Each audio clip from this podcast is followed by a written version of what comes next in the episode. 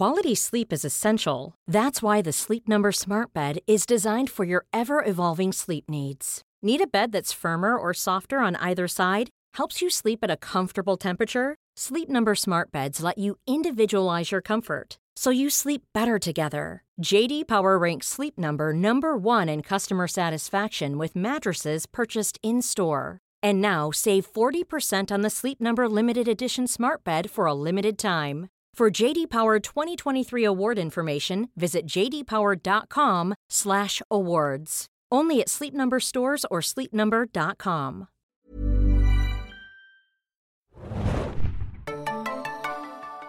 Hallo und herzlich willkommen zum Serienjunkies Podcast. Heute zum Thema Anime ausnahmsweise wieder. Ich bin Mario und wir haben uns ja zuletzt gehört zur Winterseason 2020 am Anfang von 2020 äh, vielmehr, haben dann die Frühlingsseason ausgelassen aufgrund von äh, leicht apokalyptischen Zuständen, die hier herrschen.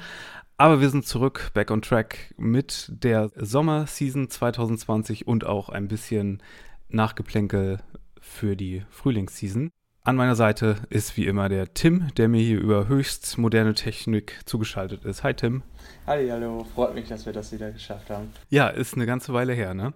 Ja, auf jeden Fall. Es wurde ja auch einiges verschoben, äh, Corona-bedingt im Anime-Bereich. Zum Beispiel sollte der Detective Conan-Film, der nächste, ich weiß gar nicht, das ist schon der 23. oder so, uh, The Scarlet Bullet, eigentlich im April starten und kommt jetzt 2021. Es sollte einen Film geben zu Princess Principal, dieser Agentinnen-Serie. Sollte auch im April kommen, zumindest in Japan, wurde auch verschoben. Ähm, die zweite Staffel von The Promised Neverland natürlich. War eigentlich für Oktober 2020 vorgesehen kommt jetzt aber im Januar 2021. Das hat zumindest schon einen neuen Starttermin.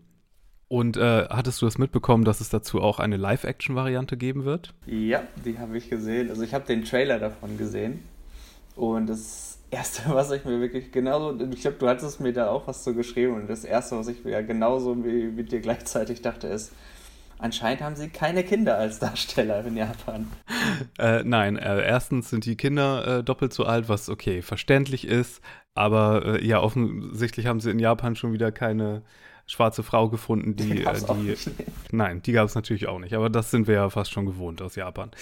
Ja, bei Kinderdarstellern ist es ja auch ein bisschen das Problem, die brauchen eine gewisse schauspielerische Range, die auch nicht ganz so einfach ist, weil das ja auch keine, keine simple Thematik ist, so ein bisschen, dass ja auch so ein bisschen in psychologische Richtung geht.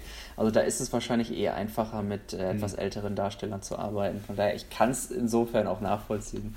Auf der anderen Seite ist ja gerade der, der Punkt bei Promised Neverland, dass es so schockierend ist, dass es so junge Kinder sind. Von daher verliert das ja auch an Appeal dadurch, ne? Ja, das stimmt allerdings, ja. Äh, was haben wir noch? Zum äh, Schwimmer-Anime Free, der ja auch mittlerweile hier zu sehen ist, im Fernsehen, glaube ich, sollte es auch einen Kinofilm geben aus dem wieder eröffneten äh, Studio Kyoto Animation. Und der wurde jetzt auch verschoben auf das nächste Jahr. Und ich wäre nicht ich, wenn ich es nicht erwähnen würde. Was wurde auch nochmal verschoben? Ich kann es schon rein. Es könnte mit Eva anfangen und mit Gelion aufhören. Wir warten ja erst acht Jahre auf einen neuen Film. Richtig. Ähm, Evangelion 3.0 plus 1.0, der vierte Film der Rebuild of Evangelion-Reihe. Also die Kinonacherzählung von Neon Genesis Evangelion wurde natürlich auch erneut verschoben. Es hatte eigentlich einen Termin im Juni und ist jetzt auf unbestimmte Zeit verschoben, leider erneut.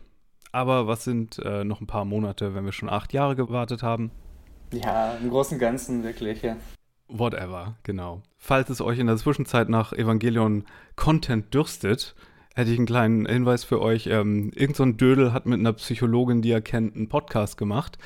Äh, episodenbegleitend und der heißt Track 26 und äh, hört doch mal rein. Als äh, fleißiger Zuhörer kann ich das durchaus äh, wirklich, wirklich sehr von ganzem Herzen empfehlen. Ich höre das auch sehr, sehr gern. Oh, das ist nett. Äh, der besagte Dödel bin nämlich ich und die bekannte Psychologin, mit der ich das mache, äh, das ist die Christiane Attich, die auch ganz viele andere Podcasts hat. Und wir nehmen jede Folge und jede Szene und alles durch. Und wenn ihr schon immer wissen wolltet, was für psychologische Knacks die Kids aus Evangelion haben und was da für japanologische Sachen versteckt sind, die vielleicht nicht ganz so offensichtlich sind, dann seid ihr da genau richtig. Überall, wo es gute Podcasts gibt. Aber wo wir gerade beim Fernsehen waren, es lief ja auch eine deiner Lieblingsserien hm, in der Zwischenzeit, nämlich Konosuba. Ja, sie hatten ja sehr, sehr lange gebraucht, bis sie die Lizenz mit sich hier rüber geholt haben. Jetzt lief es mittlerweile inzwischen auf Pro7 Max. Mhm. Es wurden dann auch die äh, Blu-rays veröffentlicht, Season 1 und Season 2. Ich weiß gar nicht, wo die aktuelle Ausstrahlung gerade bei ist. Das kann ich dir sagen. Am 17. August wurde das abgelöst von Wolf and Spice. Ah ja. Also auch eine Fantasy-Serie. Also Konosuba ist ja ne, so, ein, so ein zusammengezogenes Wort. Das ist doch ein längerer Titel eigentlich, ne? Willst du von mir japanisch ausgesprochen den ganzen haben? Das ist nämlich... Ähm naja, es läuft ja auch unter Konosuba im Fernsehen, von daher ist es egal. Sie haben, glaube ich, sogar auch die OVAs dazu im Programm gehabt. Genau. Bei ja. Pro7 Max. Und um es kurz zu sagen, es ist eine typische Isekai Fantasy Serie, aber in gut, meinst du, ne? Genau, ja. Es steht übrigens für Konosubarashi, ist, glaube ich, zumindest ein und dann, dann geht es noch weiter. Es heißt eigentlich, also der englische Titel ist Konosuba God's Blessing on this Wonderful World. Das ist, ähm, ich glaube, den deutschen Titel haben sie sogar ganz abgekürzt zu Konosuba, was ich ganz angenehm finde. Mhm. Ähm, es ist eine Serie, die einfach ein bisschen das Isekai-Genre leicht veralbert, dem, den Konventionen zwar gleichzeitig treu bleibt, aber die Charaktere sind halt ein sehr, sehr bunter, teilweise ein bisschen zynischer Haufen und hat eine sehr, sehr ähm, beißende Art von Humor, ohne dass es gleichzeitig irgendwie schwerwiegend ist. Und das ist äh, einfach eine Serie, die mir immer sehr, sehr viel Spaß gemacht hat, muss ich sagen. Ja, und wie gesagt, äh, seit 17. August ist auf dem Programmplatz Wolf and Spice. Das ist auch eine Fantasy-Serie, aber ein bisschen gediegener. Da gibt es dann so ein Erntegötter-Mädchen mit Wolfsöhrchen und sonst passierte, glaube ich, nicht so viel Fantasy. Ab dem 28. August hm, gesellt sich dann auch noch ein relativ seltsames Anime-Produkt ins Programm von Pro7 Max und zwar die Anime-Adaption von Witchblade. Das, sowas gibt es, okay. Sowas gibt es. Äh, Witchblade ist natürlich ursprünglich ein US-amerikanischer Comic. Hm, Gab es dann vor einigen Jahren auch eine Fernsehserie in Live-Action dazu. Und in Witchblade geht es ja immer um diesen magischen Handschuh, der der Trägerin immer irgendwelche Superkräfte verleiht. Und das hier ist kein Remake oder so, sondern eine Art Spin-off, das in Japan spielt und äh, ja, dann halt da eine Dame diesen Handschuh bekommt. Also ich, ich weiß, das Originalformat ist, glaube ich, von 96 oder so, ist auch schon uralt. Ich erinnere mich vor allen Dingen an die Cover, die immer so sehr Pin-Up-mäßig waren. Mhm, ja, genau weil äh, in, in der Witchblade-Form ist dann ja die Hexe auch oder die, ich glaube, Polizistin ist sie eigentlich in der eigentlichen, in der ursprünglichen Version, ist dann ja auch immer so leicht bekleidet und nur von diesem witchy Stuff aus dem Handschuh bekleidet. Und die Anime-Adaption sieht auch so ein bisschen edgy aus, ja. Es war auch so in dieser Zeit, in der Tomb Raider gerade als Game richtig im Kommen mhm. war. Also es passt so ein bisschen in die Ecke. Spawn lief, glaube ich, auch zur Zeit, was den, vom Stil her auch so ein bisschen aus der Richtung kam. Ja, ja, die Cover sehen auch immer so ein bisschen nach Louis Rio aus, ne? Diese Fantasy-Pin-Up-Bilder. Fand ein ich wenig, immer zumindest. Ja. ja. Weiteres im TV nochmal. Ähm, am 4. September läuft der Film Ein Sommer mit Kuh. Äh, da geht es um ein, einen Teenager, der die Bekanntschaft eines Kappa macht, also dieses mythologische Wesen. 4. September zur Primetime um 20.15 Uhr. Und äh, ja, wie gesagt, es gibt gerade neue Folgen von Free und von Shin-Chan. Müsst ihr mal schauen. Aber obwohl die äh, Neuinfektionszahlen jetzt nicht super sind, sind ja aktuell zumindest die Kinos immer noch auf, as of time of recording. Deswegen äh, findet auch theoretisch erstmal die Kase Anime Night wie geplant statt. Das würde bedeuten, am 25. August, also nächste Woche schon, gibt es ein Double Feature mit zwei lesbischen Anime-Filmen. Das ist einmal Kase Sun and Morning Glories und einmal Frag Time. Das läuft als Double Feature an einem Abend. Am 29. August läuft der Film zur Anime-Serie Made in Abyss, Dawn of a Deep Soul. Und am 27. Oktober läuft The Dragon Dentist. Das ist aus dem Studio Kara, dem aktuellen Evangelion-Studio. Am 24. November soll dann Violet Evergarden The Movie laufen. Das war auch Kyoto, ne? Das ist auch Kyoto Animation, ja. Und irgendwann später im Jahr, ich glaube, das haben wir im Winter schon erwähnt, soll irgendwann noch die überarbeitete Fassung von Satoshi Kons Meisterwerk Millennium Actress laufen. Also von den fünf Sachen, die er gemacht hat, oder von den vier Filmen und der einen Serie, ist das wahrscheinlich das übersehenste Werk, aber auch trotzdem ein sehr, sehr, sehr guter Film. Ja, und dann würde ich mal sagen, können wir, können wir weitermachen mit der Frühlingsseason, wo wir ein bisschen was nachzuholen haben. Hattest du da einen Lieblingstitel erstmal? Einen, ja, ja, doch, könnte man auf jeden Fall sagen. Ich glaube, ich habe eine Ahnung. Da habe ich bereits einen Streaming-Tipp zugeschrieben, deswegen nehme ich an, dass du das schon ahnst. Und zwar war das Sing Yesterday for Me. Ja, das gibt es bei Crunchyroll. Das Schöne jetzt natürlich daran, dass die Season durchgelaufen ist, dass es jetzt auch ähm, alles komplett anzuschauen ist. Sing Yesterday for Me ist eine Slice of Life Serie und mit Abstand, muss ich sagen, das bodenständigste von den Formaten, die man, äh, die es jetzt wirklich zur Auswahl gab in dieser Season. Mhm, also in der letzten Season. In der letzten, auch, auch in dieser Theorie. Also wenn man diese hier mitnimmt, auch noch bodenständiger als alles andere, was ich jetzt hier in der aktuellen Season gesehen habe. Kann ich verstehen, weil wir haben uns ja früher immer beklagt, dass es an guten Action-Titeln mangelt. Und ausgerechnet jetzt, in dieser Sommerseason, sind eigentlich die Action-Titel so die lohnenswertesten fast. Würde ich auch sagen, ja, genau. Aber Sing Yesterday for Me war genau eher so ein sehr gefühliges Slice of Life, wenn ich mich erinnere, mit so einem kleinen Musiktouch. Oh ja, gerade die, die, die haben, glaube ich, drei verschiedene Endings gehabt, die ja teilweise wirklich eins schöner als das andere gewesen ist. Also. Drei Endings bei zwölf Folgen? Ja, das sind, es müssten wirklich drei gewesen sein. Ich habe mich, hab mich auch schon gewundert, aber die haben, ähm, das hat bestimmt mit den äh, Manga-Arcs was zu tun gehabt. Mhm. Aber ähm, sie sind es wirklich auch so unterteilt gewesen, die, die wirklich sehr, sehr schön waren, muss ich sagen. Ja, erzähl doch mal kurz, worum es ging. Es dreht sich so ein bisschen um die Orientierungsphase vor dem Job-Einstieg und gleichzeitig dreht sich auch sehr viel um zwischenmenschliche Beziehungen. Da ist der Protagonist äh, etwas antriebslos, der heißt Rico, der arbeitet nach dem College in einem Supermarkt, der kommt nicht so richtig in die Pötte, weiß nicht ganz, was er machen will. Der sehnt sich zu einer Beziehung zu seiner Jugendliebe Shinako. Das ist allerdings nicht ganz so einfach. Die beiden mögen sich und kennen sich und sind seit Ewigkeiten Freunde, doch sie steckt so ein bisschen in der Vergangenheit fest, ist gerade so ein bisschen in einer schwierigen Phase und nicht bereit für eine Beziehung. Gleichzeitig tritt ein so richtig forsches Mädchen in die jüngere Haru an Rico heran und deklariert einfach so ganz ungeniert ihre Liebe zu ihm. Und dann entsteht so ein bisschen äh, ein, eine Art Liebesdreieck zwischen den dreien, in dem ähm, letzten Endes alle drei Protagonisten den Facebook-Status Es ist kompliziert haben. Und wie kommt jetzt die äh, Musik der Beatles in die Geschichte? Eigentlich nicht. Also der, der, der, der Musikstil der Songs äh, erinnert so ein bisschen daran. Ah, okay. Es ist, es ist emotional, einfühlsam, ein bisschen melancholisch und ähm, das fließt dadurch, glaube ich, am ehesten rein. Aber es bleibt total auf dem Boden und es kommt nicht mal irgendwie so ein Magical Realism-Element wie in dem Film Yesterday hinzu.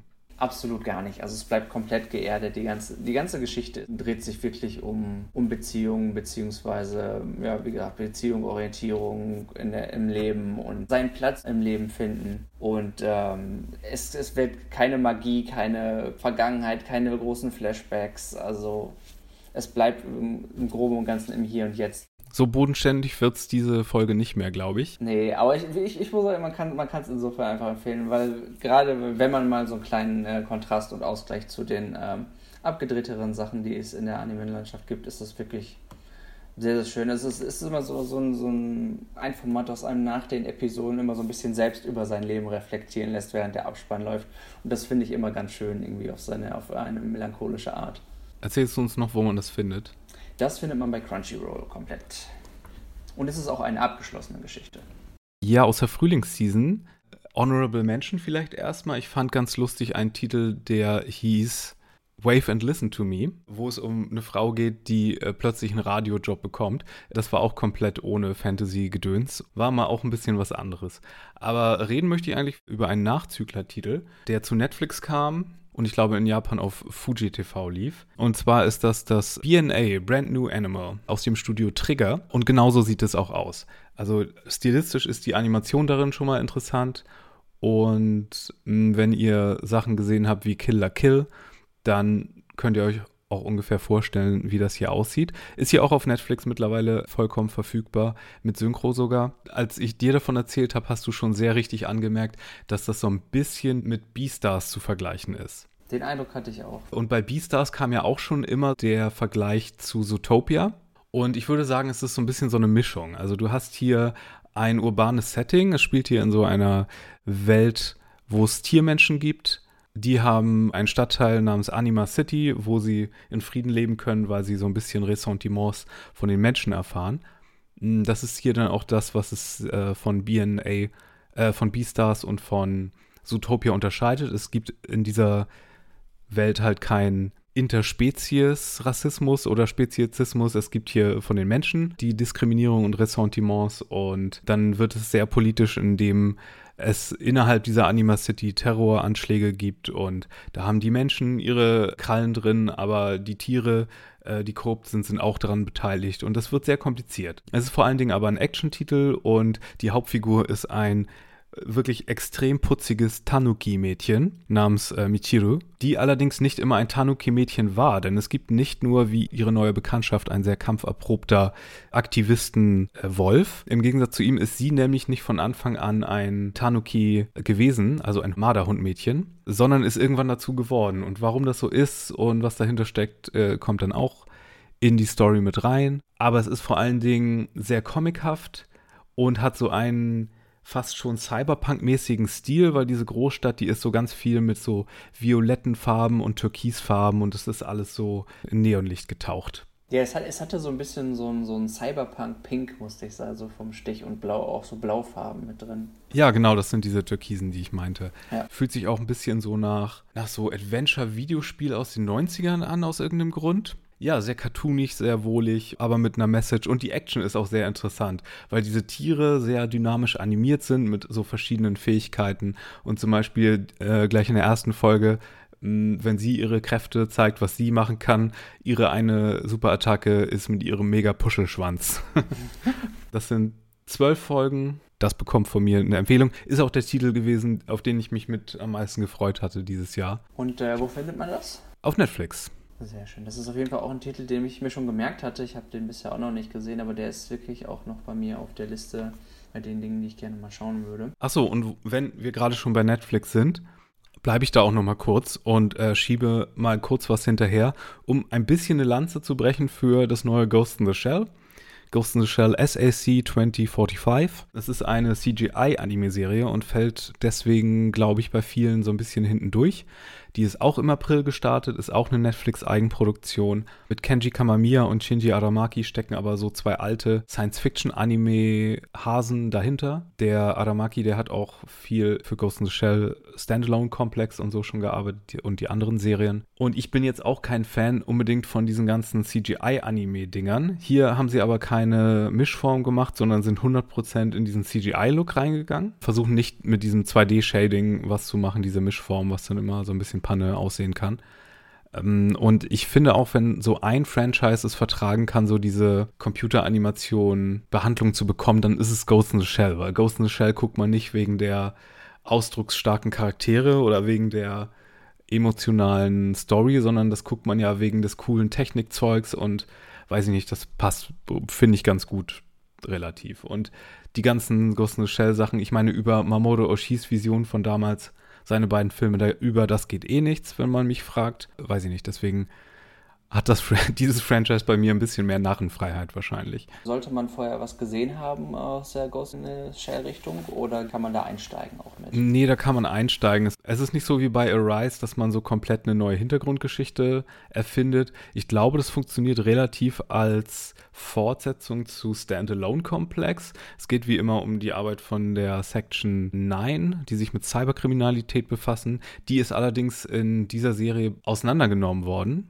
und die Agenten davon sind gerade in Amerika unterwegs, machen da so andere Aufträge. In Japan wird dann der, der ehemalige Chef von denen, der Aramaki, ja, der auch Aramaki heißt, wie der Macher hier, ähm, der wird äh, aktiv und trommelt zuerst den Togusa, also den einen, der voll Mensch ist aus dem Team, äh, zu sich und daraufhin wird das Team dann nochmal zusammengebracht. Ich würde sagen, äh, dem kann man mal eine Chance geben. Und das trotz der ungewohnten Optik. Ja, das war für mich ehrlich gesagt auch erst so ein Faktor, als ich das gesehen habe. Ich so, uh, es ist, es ist äh, computeranimiert, das ist immer so eine Sache, aber ähm, wenn es als Stilmittel funktioniert, ist es ja in Ordnung. Ja, es ist auch eine Hürde, kann ich nicht lügen. Aber wenn man sich dann an diesen äh, Cutscene-Computerspiel-Look gewöhnt hat und das akzeptiert, dann hat das eine ganz interessante Story am Ende auch. Und vor allen Dingen, es hat die Tachikoma, diese kleinen Krabben-Spinnen-Roboter. Ja. Die sind hier auch prominent vertreten. Äh, auch bei Netflix, wie gesagt. So, hattest du noch was aus der Frühlingsseason, was du uns ans Herz legen möchtest? Ich glaube, der Hit-Titel oder einer der Hit-Titel der Season war ja dieses Tower of God. Ja, bei dem wäre bei, von mir aus gesehen ans Herz legen sehr limitiert. Also ich habe es gesehen. Bis oh, Hot Take Tim. Punkt. Ja, ähm, und Tower of God äh, läuft und lief bei Crunchyroll Und das ist so ein ähm, Webtoon-Format ursprünglich gewesen. Das ist, glaube ich, jetzt die erste Webtoon, das war so als kleines Novum, weil es ist jetzt die erste Webtoon-Serie, die jetzt wirklich als Anime serialisiert wurde.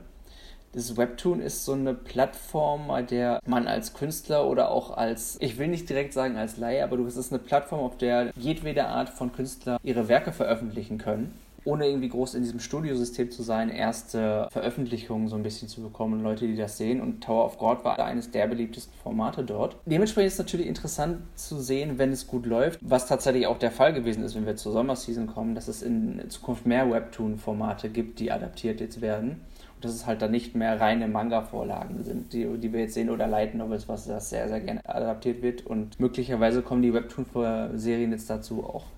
Es fühlte sich, als ich da reingeguckt habe, auch so ein bisschen videospielig an, weil wir ja gleich reingehen in die Handlung und das ist dann so ein bisschen so ein Dungeon Crawler, ne? Mit so einem Typen, der sich so einen Turm hochboxt an Monstern vorbei. Ja, es geht so ein bisschen in die Richtung, in diese, in diese Art von Levelunterteilung, könnte man quasi sagen, weil jede Ebene eine neue Prüfung letzten Endes auf die Leute wartet. Weil es geht im Grunde darum, dass wer diese Spitze dieses Turms erklimmt, bekommt einen Wunsch erfüllt. War das nicht auch schon bei Sword Art Online so? Uh, Sword Art Online hatte auch einen Turm in der ersten Season, der in Level unterteilt wurde, aber da, da mussten sie quasi das, das Spiel schlagen, damit sie, äh, damit sie rauskommen ja, ja. und überleben letzten Endes. Hier ist es so, wie gesagt, wer schafft da oben äh, den Turm zu erklimmen, der bekommt einen Wunsch erfüllt und dementsprechend versucht ein breites Spektrum und Ensemble an Kandidaten, hm. diese höchste Ebene zu erklimmen. Das erinnert ja fast noch an einen Titel aus dieser Season. Ja, da kommen wir gleich auch noch zu. Das, das mit den Wünschen ist gerade en vogue, wie es scheint. Ein wenig, ja. Also das ist ultimativ Wünsche zu, erfüllt zu bekommen, das ist der, der ultimative Motivationsfaktor anscheinend. Klassischer Dragon Ball Stuff. Ein bisschen, ja, genau. Ja, das ist halt so, es, es werden dadurch, dann werden Allianzen geschlossen, Freundschaften geknüpft und Hinterlist und Verrat gibt es unter den Teilnehmern und äh, bei jedem neuen Test letzten Endes, weil sie sich teilweise zusammenstellen müssen für Prüfungen. Ich fand es grundsätzlich äh, spannend, gerade am Anfang, und es gab ein paar Folgen, die ich sehr, sehr spannend fand, durchaus, und es auch wirklich die haben natürlich die Chance, unglaublich kreativ zu sein, wenn, wenn sie komplett den Test und die Möglichkeiten und die, die ganze Welt auf jeder Ebene komplett neu gestalten können, letzten Endes. Die können ähm, von einem, einer Battle Royale in der Wüste, können sie zu einem Team Rätselding in einem Wald schalten. Also es kann alles komplett anders von der Stimmung sein. Also diese Ebenen können komplett anders aussehen. Genau, ja. Der Look davon sieht ja auch so ein bisschen nach so nach Flash-Cartoon ja, aus. Ja, Cartoon, genau so Flash-Cartoon, ne? So Web-Cartoon auch. Ich meine, das liegt vielleicht auch an den Ursprüngen der Serie, aber das genau. hatte so ein bisschen so einen weirden Look. Ja, der kommt dadurch ganz sicher sogar von diesem Webtoon-Format. Denn ein Format, was wir jetzt nachher noch besprechen, das auch von Webtoon kommt, das sieht nämlich auch ein bisschen ähnlich aus vom Look. Naja, mein Problem, was ich mit der Serie hatte, so schön und unterschiedlich ich zunächst die Ebenen fand und die Abwechslung, die da reinkommt, ist so ein bisschen, dass ähm, die Antagonistin, der, der, der, der Protagonist ist eigentlich nur in diesem Turm, weil er ähm, letztendlich seiner Freundin folgen wollte, die mehr oder weniger nur gesagt hat, ich will den Himmel sehen und ich bin jetzt deswegen in diesem Turm. Und er hatte jetzt keine andere Motivation, außer zu sagen, er liebt sie und er will hinter ihr her, nachdem sie quasi einfach ohne ihn verschwunden ist. Und sie wird so ein bisschen zur Antagonistin. Ich nehme an, es ist wesentlich besser im, im Webtoon gemacht, aber mm. ihre Motivation ist einfach komplett schwach illustriert. Warum sie vor allen Dingen letzten Endes jetzt zur, zur, sich so ein bisschen zur Antagonistin entwickelt, ist absolut nicht nachvollziehbar letzten Endes, finde ich. Das kommt ja vielleicht noch. Ja, jein. Also es, es kam in diesen in mehreren Folgen nicht und dann war ich ehrlich gesagt, da, da geriet der Turm so ein bisschen durch diese fragwürdigen Plot-Entscheidungen für mich ins Wanken und ob der dann für andere Leute da schon an dieser Stelle einstürzt, das muss jeder für sich entscheiden.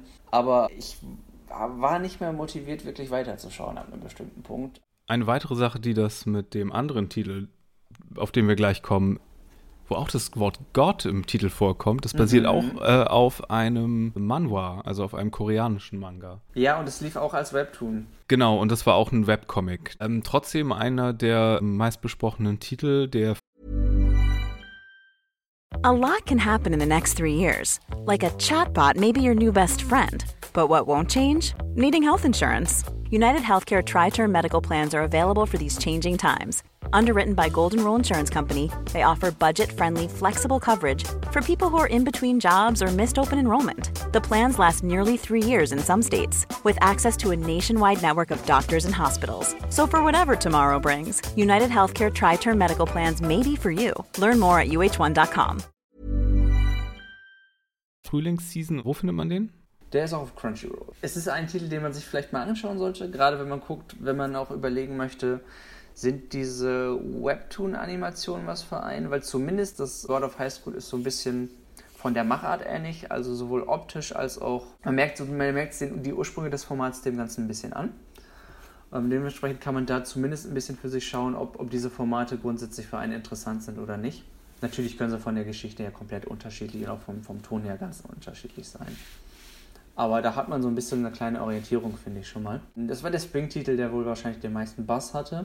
Ja. Ich habe noch zwei weitere Titel geschaut. Die könnte ich zumindest mal kurz anreißen. Ja, bitte. Weil sie zumindest auch sehr, zumindest der eine extrem äh, sehr exzentrisch war auf seine Art und Weise. Und das war einmal äh, Gleipnir. Übrigens, da geht es schon wieder um den Wunsch, der erfüllt wird. Das war das mit dem, mit diesem Maskottchen und den Killern und so, ne? Ganz genau, ja. Also angelockt von der Aussicht, Wünsche erfüllt zu bekommen, begeben sich mit äh, übernatürlichen Fähigkeiten ausgestattete Charaktere auf Münzjagd. Letzten Endes, ohne zu viel ähm, spoilern zu wollen, äh, geht es darum, dass sie diese Münzen sammeln können und dass ihnen dann auch ein Wunsch erfüllt wird. Warum und wieso, das ist ein bisschen Spoiler-Territorium. Der schüchterne Protagonist, der heißt Trichi, der mutiert zu einem riesigen Kuscheltier mit Knarre in der Hand. Und der Clou ist, er hat so ein hohles Innenleben. Das heißt, es können Leute in ihn steigen. Also, wenn du geglaubt hast damals, dass ähm, Darling in the Franks mit seinen sexuellen Anspielungen schon on the nose war, merkst du schnell, das Gleipnir ohne Probleme deine Schippe drauflegt. Seine Schulkameradin Claire steigt ab und zu in ihn und sie ergründen dann beide diese, diese übernatürlichen Phänomene und was dahinter steckt. Und letzten Endes treffen sie dann auf andere ähm, Übernatürliche, die auch diese Münzen sammeln und kämpfen dann gegen die. Und das ganze Ding ist, ähm, ich würde es als unterhaltsames Trainwreck bezeichnen.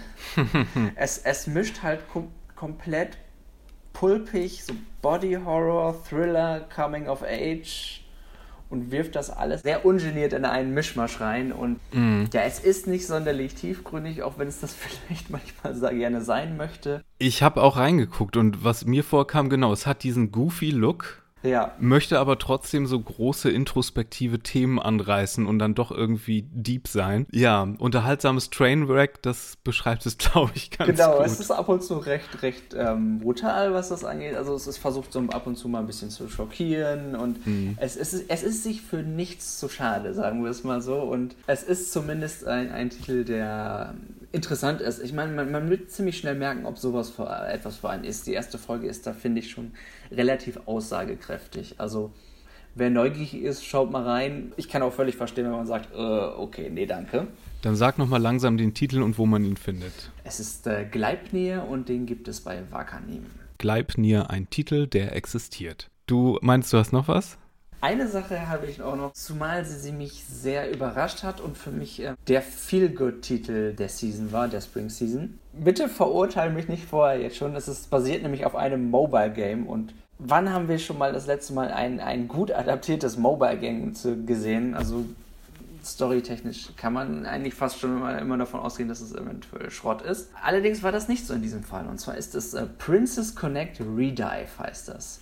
Das okay. ist von Cygames. Hatte ich das in meiner Liste damals drin? Nee, ne?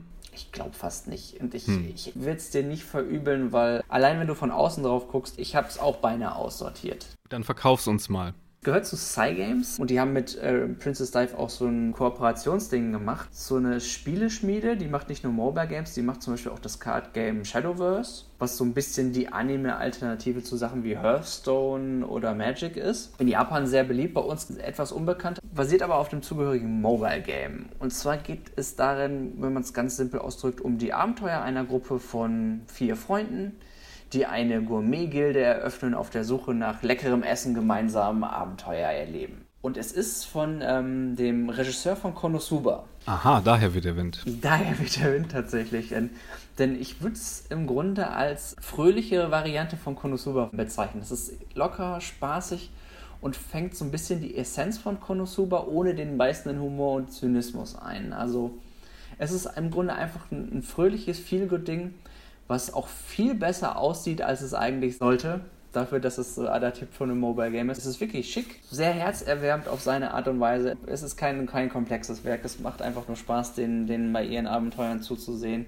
Ich finde, die Charaktere kann man sehr einfach ins Herz schließen. Die, die kleine, realistischere, etwas zynischere. Ähm, dann gibt es ein original Dummerchen, das aber super liebenswert ist. Und es hat einfach eine angenehme Art von Humor. Ich finde, man konnte es immer sehr, sehr locker und leicht nebenbei schauen. Sag nochmal den Titel und wo?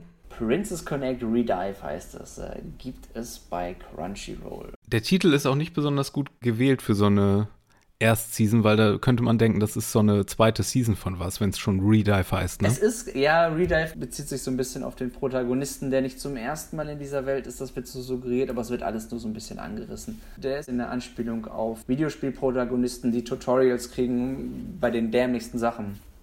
Das hier ist Geld, damit kannst du im Laden was kaufen. Hm, Geld kann man gegen Waren und Dienstleistungen eintauschen. Genau, das Erste, was er macht, ist einmal oh sagen und in das Geld reinbeißen, als es ihm äh, reingehalten wird, als ob er halt, halt der, der dämlichste Videospiel-Tutorial-Typ ist. Und es ist es hat eine unschuldige, aber nette Art von Humor, was sowas anbetrifft. Also der Potato Coon aller Potato Coons. Ja, mit absichtlich ist extrem Potato Coon und an, es glänzen eher die, die anderen drei an seiner Seite durch mit ihrem Charakter. Ja, dann gehen wir über zum jetzigen Sommer, Sommer 2020. Und was wäre treffender als ein Titel, in dem Japan untergeht? Und zwar äh, der Titel, auf den ich mich wahrscheinlich am meisten gefreut habe, den ich aber noch nicht weitergeguckt habe, ich gebe es zu, weil es mir einfach geradezu deprimierend ist, ist Japan singt oder auch Japan Sings 2020. Das 2020 kommt nicht von ungefähr oder weil man Sachen prophezeit oder erahnt hat, sondern daher, dass das hier eine Verfilmung ist. Die Verfilmung eines Romans, der schon von 1973 ist, von Sakyo Komatsu. Es ist ein Katastrophenroman, es ist eigentlich der japanische Katastrophenroman. Ja, der wurde auch schon mehrfach verfilmt unter dem Titel Moment. Also ich, ich kann von mir aus auch sagen, ich habe reingehört, beziehungsweise auch, auch rein von deinen Berichten gehört und gelesen und das ist so eine Sache, man kann davon ausgehen, dass es sehr gut ist. Andererseits muss man auch wissen, man muss dafür so ein bisschen in der Stimmung sein, weil es wird einen deprimieren und ein wenig herunterziehen. Äh, der Untergang Japans hieß der Film und es gab dann in Japan aber sogar schon eine Parodie darauf. Wie gesagt, ist nicht die erste Verfilmung. Ja, es wird aus der Sicht einer Familie erzählt, die auseinandergerissen wird, während es zu einem mm, riesigen Erdbeben kommt und wie dann diese Familie versucht wieder zu, zueinander zu finden und bei, beisammen zu sein. Krux und Knackpunkt hieran ist natürlich, dass das das neue Werk von Masaaki Yuasa ist, der Devilman Crybaby Mensch oder Filme wie äh, Night is Short, Walk on Girl und Mind Game und Tatami Galaxy, die Serie. All That Good Stuff. Und es ist auch eins seiner letzten Projekte äh, aus seinem Animationsstudio Science Saru, das er selbst begleitet. Und es sind ja zehn Folgen in dieser Serie. Und heute habe ich aber noch äh, gelesen, dass es im Herbst oder Winter wird es in Japan einen Compilation-Film dazu geben. Also wer jetzt hier nicht fünf Stunden äh, in diese Untergangsorgie investieren möchte, der kann vielleicht noch mal warten bis bis zum Winter und dann gibt es das vielleicht in verdaulicheren zwei Stunden. Japan singt im Schnelldurchlauf. Mm, das ist auch wieder sehr identifizierbar, weil der Stil wieder so sehr untypisch Anime ist. Die Figuren sehen alle so ein bisschen, ein bisschen flacher aus. Aber wer Devilman Crybaby gesehen hat, seine Interpretation davon von dem Devilman, äh, der oder die wird wahrscheinlich gar nichts anderes erwarten. Nach dem, was ich gesehen habe, ist das alles wieder sehr ergreifend und sehr mitnehmend und sehr gut gemacht. Aber wie gesagt, ich, ich hatte noch keine Muße, mir das gerade mitten in der Apokalypse anzusehen. Deswegen warte ich vielleicht auch noch mal bis zum Compilation-Film. Ja, das kann ich verstehen. Ist allerdings auch eine, ich mache heute nur Netflix-Werbung, ne? Meine Güte. Ist auch eine Netflix-Eigenproduktion, denn Devil Man Crybaby war ja auch so die erste Anime-Eigenproduktion von Netflix. Auf jeden Fall ein sehr interessanter Titel, der auch einen starken Kontrast zu dem, zum Rest der Season bildet. Das kann man auf absolut, jeden Fall sagen. Absolut. Äh, das ist hier, fühlt sich auch ganz anders an. Und äh, ich habe von Leuten gehört, die im weiteren Verlauf das so ein bisschen befremdlich fanden, wie stimmungsmäßig das ständig schwankt. Kann ich noch nicht zu sagen, aber ich meine, das ist ja eigentlich eine Sache, die im Anime sowieso vorherrscht und der Yuasa, der arbeitet ja auch gern mit Kontrasten. Von daher, ich weiß noch nicht, ich muss da vielleicht euch äh, in der nächsten Season nochmal von berichten, wenn ich es ganz gesehen habe. Das ist aber auch abgeschlossen damit, ne? Das ist dann abgeschlossen. Ich glaube, Japan ist dann einfach weg. Nein, ich weiß es wirklich nicht. Ich habe den Roman noch nie gelesen. Äh, ich wusste nur von ihm, weil der relativ bekannt ist. Was hast du denn gesehen im Sommer jetzt, was aktuell noch läuft wahrscheinlich? Ich habe auch jetzt insgesamt vier Serien verfolgt oder verfolge noch, ähm, die mein Interesse so ein bisschen geweckt haben. Das eine ist ein Wiederkehrer, deswegen bin ich da noch dran. Das ist ähm, die zweite Season von ReZero, also ReZero mhm. Starting Life in Another World. Ähm, Im Original auch noch ein riesiger, ellenlanger Titel. Das ist wieder auf Crunchyroll zu finden mit 13 Episoden. Und das ist auch verschoben worden ursprünglich. Jetzt, ich glaube, es sollte auch in der Spring Season laufen, ist jetzt ein etwas später rausgekommen.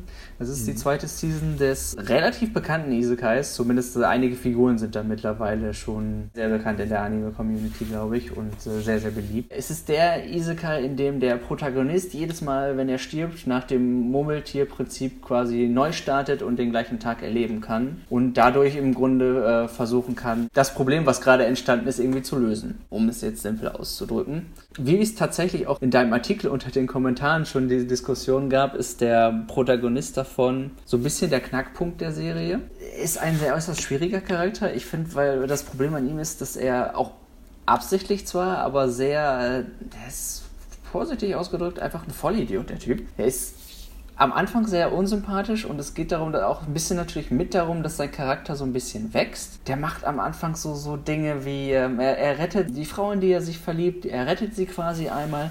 Danach verlangt er aber im Grunde für, äh, von ihr mehr oder weniger, dass, dass, äh, dass sie ihn eigentlich dadurch lieben muss. Und ah, das, also man, man, man will bei dem so oft mit den Augen rollen. Und, ach, der Kollege ist ein, ein, ein Problem und das zieht sich durch die erste Season und es zieht sich auch durch die zweite so ein bisschen. Ist das denn Absicht oder hält die Serie selbst den Typen für einen ganz coolen Typ? Ich muss mittlerweile sagen, zumindest es muss Absicht sein so wie er gezeichnet wird, weil es gibt halt einige, sowohl in der ersten Season ein, ein spezielles Ereignis, als auch in der zweiten jetzt ähm, Ereignisse, die ihn als Charakter wachsen lassen, im Grunde. Und er wird dadurch auch eine Ecke erträglicher. Und für mich macht es aber auch, der Reiz der Serie ist, ist im Grunde auch nicht wirklich er selbst dadurch. Und die Welt ist generell ganz interessant gemacht. Ähm, und auch die Charaktere darin sind, sind durchaus ähm, charismatisch und es ist ähm, wirklich spannend. Für mich macht die große Spannung der Welt so ein bisschen dieses in ihn hineinversetzen oder dieses Was würdest du an seiner Stelle tun Prinzip aus. Mhm. Weil letzten Endes ähm, kommt er immer an, in Situationen, wo er, er eventuell dann den Löffel abgibt und überlegen muss, weil er der einzige Mensch ist wirklich in seiner Umgebung und auch ähm, ja, seine Feinde und Freunde können, haben alle letzten Endes magische Fähigkeiten oder sind besonders talentiert mit dem Schwert. Er ist im Grunde jemand, der nichts kann. Er ist weder besonders, besonders schlau, muss ich sagen, noch ist er ähm, ist er besonders geschickt, noch hat er irgendwelche magischen Fähigkeiten. Im Grunde ist dieser Reset, den er bekommt und dieses Vorwissen, was er dadurch bekommt, sein einziger Vorteil. Und es ist immer sehr spannend zu gucken, wie schafft er es, das irgendwie einzusetzen oder wie lernt er aus diesen Situationen wie versucht er da diese Dinge zu lösen? Und das ist das Spannende an der Serie, finde ich. Sagst du nochmal, wo die zu finden ist? Es ist bei Crunchyroll, zweite Season, Re-Zero, Starting Life in Another World. Sehr gut. Und was sind die anderen Titel, die du da noch äh, geguckt hast? Die anderen Titel, die ich geschaut habe, wären zum einen, nehmen wir mal das, das unterhaltsamste, aber bescheuert. Ah, gut, das sind mehrere gleichzeitig unterhaltsam bescheuert. Nehmen wir mal einfach mal The Misfit of Demon Academy. Wenn, wenn ihr mal einen Protagonisten erleben wollt, der ungefähr so overpowered ist wie, ich sag mal, wie One Punch Man, wie, wie Saitama? Mehr, glaube ich noch, aber hier sind wir auch eher in einem magischen Kontext. Ähm, ja. Ich glaube, meine Lieblingsszene aus der ersten Folge war, wo er seinen Gegner mit seinem Herzschlag besiegt hat. Ja.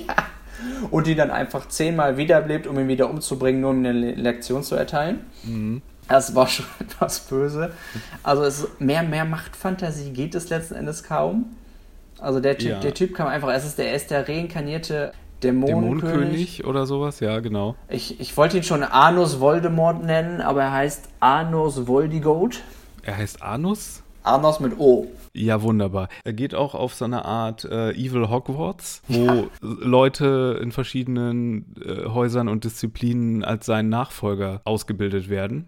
Und die checken halt nicht, dass der OG-Dämon-Typ wieder zurück ist und ja, ultimative Machtfantasie. Aber er ist auch ein Softie, der seine Dates dann zum äh, Pilzauflauf zu Mutti mitnimmt. Genau, und äh, die Post wird übrigens auch von Eulen gebracht, wo wir gerade bei Hogwarts sind. Also, das ist nicht gerade subtil mit den Referenzen, was das anbetrifft. Aber irgendwie ist es immer schon ganz witzig, wie er den, den Ungläubigen und diesen hoch, hochnäsigen Zweiflern eine Lektion erteilt. Irgendwie, es, es hat irgendwie einen gewissen Reiz. ja, es ist so drüber, dass es schon wieder witzig ist eigentlich. Auf jeden Fall. Genau das ist es. Es übertreibt das so, so, so stark, dass die Bösewichte immer sagen, haha, du bist jetzt aus, aussichtslos in dieser Situation. Er sagt nur, "Ha, hast du wirklich geglaubt, du könntest mich damit besiegen? Und dann schnippst du einmal mit dem Finger und es ist äh, alles wieder gedreht. Es sieht auch viel besser aus, als es dürfte, muss ich sagen. Das kann ich unterschreiben. Das ist wirklich schick. Wo ist das zu Hause? Das wohnt bei Wakanim. Bei Crunchyroll hingegen wohnt die Eigenproduktion von denen, die wir eben durch die Blume erwähnt haben, denn es ist auch ein Wünsche-Erfüll-Anime, es ist auch ein Kämpfe-Kämpfe-Anime, dieses Mal aber mit dem anderen Anime-Trop, nämlich einem Turnierkonzept. Und wir haben hier auch wieder eine Manhwa-Vorlage aus Korea und wir haben auch wieder den God im Titel, nämlich The God of High School. Ein Action-Titel, der, ich glaube, der Star-Titel dieser Season so ein bisschen ist und der sehr unterhaltsam ist und sehr gut aussieht, aber nichts Neues macht im Grunde. Ja, es ist, es ist im Grunde ein riesiger, zumindest bisher ein riesiger Tournament-Arc und den man schon zehnmal gesehen hat.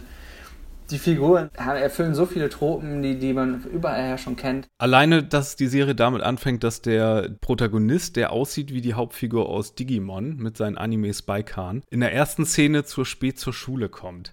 Also da fehlt wirklich nur noch, dass er das Toast im Mund hat. Es äh, vereint alle Tropen, die man kennt. Aber ähm, ich denke mal, das große Plus der Serie ist, dass es das alles trotzdem an sich gut vereint und gut macht. Es ist unterhaltsam, es ist die Action, ist ansprechend animiert. Wer auf diese Art von ähm, Turnier, Kämpfe, Sachen steht, der kommt absolut und voll auf seine Kosten. Und wie gesagt, es steht auch wieder so ein, ein Herzenswunsch am Ende des Turniers. Mich hat es so ein bisschen erinnert an diesen Götterturnier.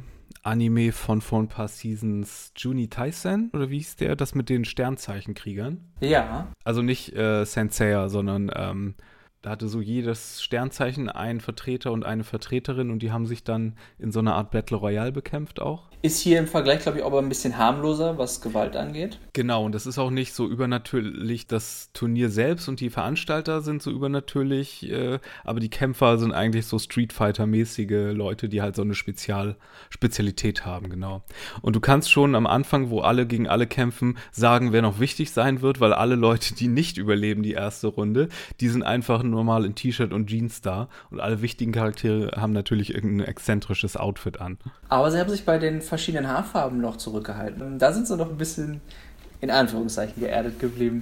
Aber ja, es, es macht Spaß zu gucken, denke ich einfach. Also wer nicht groß nachdenken möchte und einfach nur schön actionmäßig unterhalten werden will, der, der fährt hier nicht falsch, denke ich. Äh, ein Titel, der mich gleich doppelt überrascht hat, äh, der bei Wakanim wiederum zu finden ist, ist ein Titel namens Decadence oder Decadence ist eigentlich die Transkription davon. Es ist ein Originalanime, der auf keinem Manga oder sonst was basiert, aus dem äh, relativ jungen Anime-Studio Nut oder Nut oder wie dem auch sei oder NUT. Mm, Und es fängt an so in so einer Zukunft, wo die Menschheit nur noch auf so einer fahrenden Festung äh, zu Hause ist, so ein bisschen wie das wandelnde Schloss, nur das fahrende Schloss.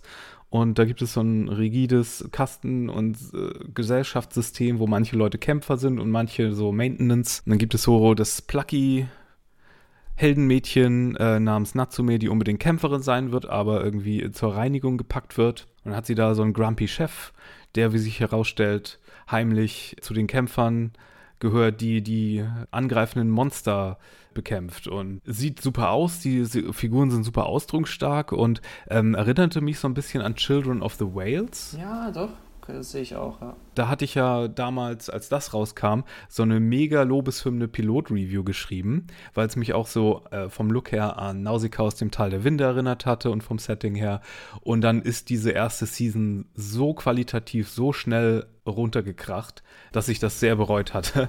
Ja, aber auch ein super guter Auftakt mit gleich mehreren Monstern, die gegen diese Festung kämpfen und es sieht alles super gut aus für eine Serie, die ich überhaupt nicht auf dem Schirm hatte. Man sollte vor allen Dingen auch erwähnen, dass dieses erste gigantische Monster äh, von einer gigantischen mechanischen Faust kaputt gehauen wird. Ja, und dann hatte ich das so als, oh, ist ja ganz nett, abgestempelt und erstmal meine Empfehlung geschrieben für die Season.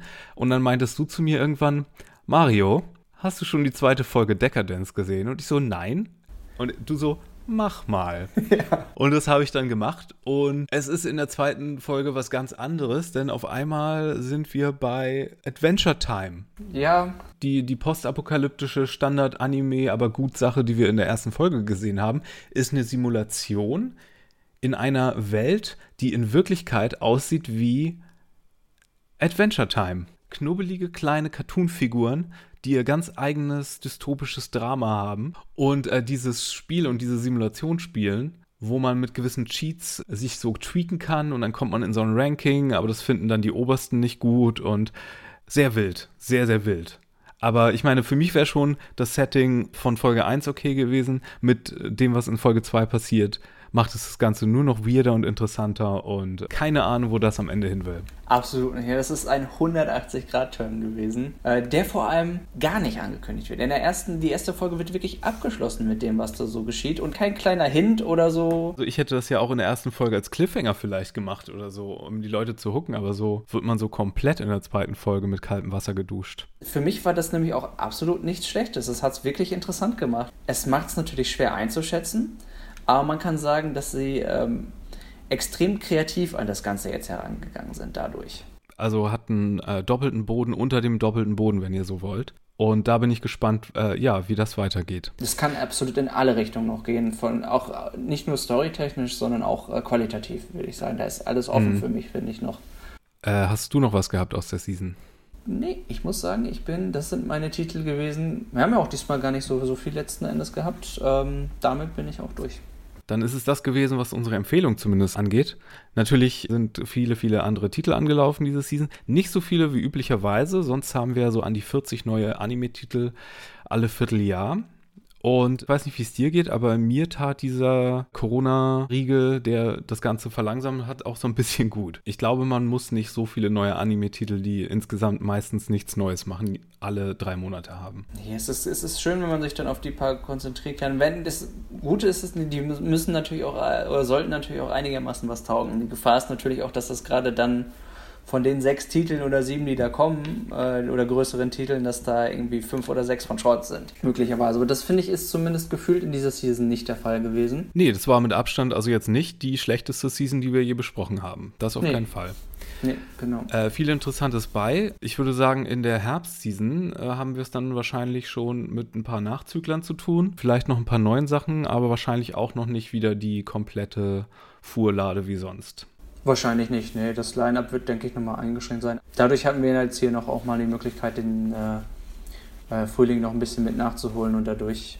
Wie hat der Vorteil ist ja auch dadurch, dass wenn man, wenn man die, dass die Spring-Sachen jetzt natürlich, also die Frühlingssachen alle durchgelaufen sind, dass man die jetzt schon komplett schauen kann. Genau. Die Season gerade ist, befindet sich ja jetzt so in ja, Folge 5 bis 6 im Schnitt gerade, würde ich sagen, je nachdem welche Serie es ist. Aber da kriegt man zumindest auch schon mal einen den perfekten Eindruck, ob man und kann gut entscheiden, ob man eine Serie wirklich weiterschauen möchte oder nicht. Was für mich meistens so nach drei Folgen ungefähr geht. An Dekadenz haben wir ja gelernt, man soll nicht nach einer Folge aufhören. Definitiv, ja. Also Dekadenz nach einer Folge aufzuhören, wäre wirklich schade, muss ich sagen. Ja, dann würde ich sagen, hören wir uns entweder in der Herbstseason oder in der Winterseason, je nachdem, wieder. Tim, wo findet man dich bei Twitter, wenn man dich erreichen möchte? Da findet ihr mich unter @quacklesays. Ich bin at firewalkwithme mit zwei E bei Twitter oder ihr könnt uns auch Feedback geben unter podcast.serienjunkies.de. Ich bedanke mich fürs Gespräch und wir hören uns. Ja, macht's gut. Tschüss. Bye, bye.